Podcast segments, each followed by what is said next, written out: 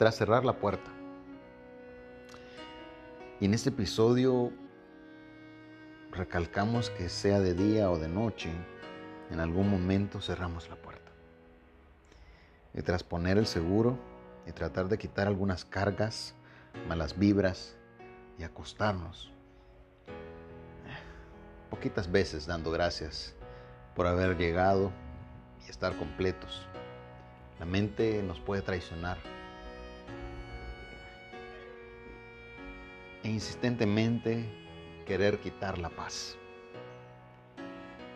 Y la insistencia palpable de que algo, de que algo muy malo o terrible hay conmigo, porque no te sientes tranquilo. Porque sientes que los dedos te señalan. Que un mal movimiento y ya no volverá a ser igual. Que la vida te ha tratado muy duro. Que las noches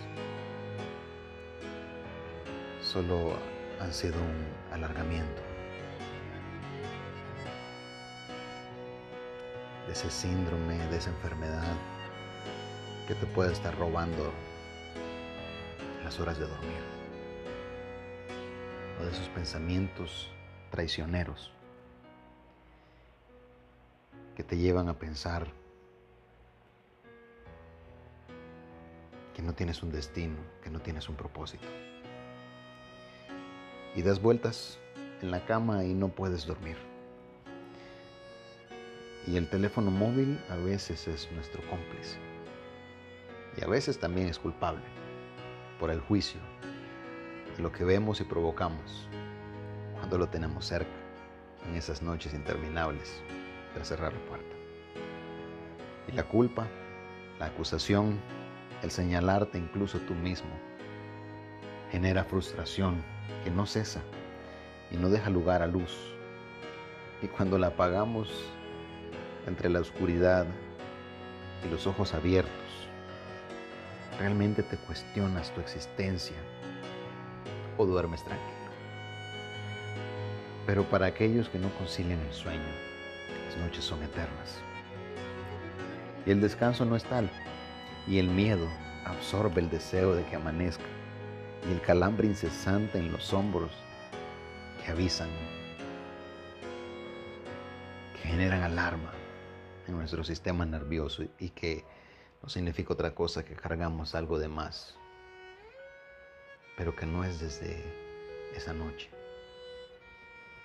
que quizá llevamos tiempo, que quizá es una cruz a cuestas.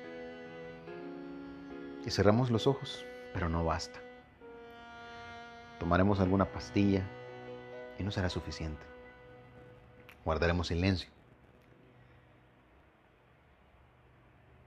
Y el desahogo incluso a veces no basta. Y después de abrir los ojos y solo ver oscuridad, se te acelera el corazón por esas ansiedades sin respuesta, por esas situaciones, por esas incógnitas de la vida, de los misterios de esta vida, y con miedo de abrir la puerta. A veces hasta la trancamos, porque hace un ruido por las noches, porque a veces se puede abrir.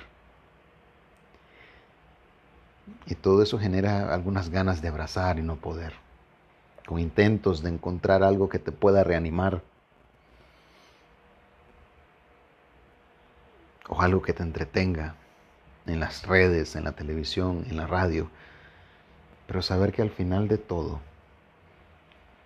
solo estás tú. Solo estás tú. Y entre el constante dilema de cerrar los ojos y encontrarte con pesadillas, o no poder dormir y vivir amargamente, solo hay algo seguro. Seguir intentándolo.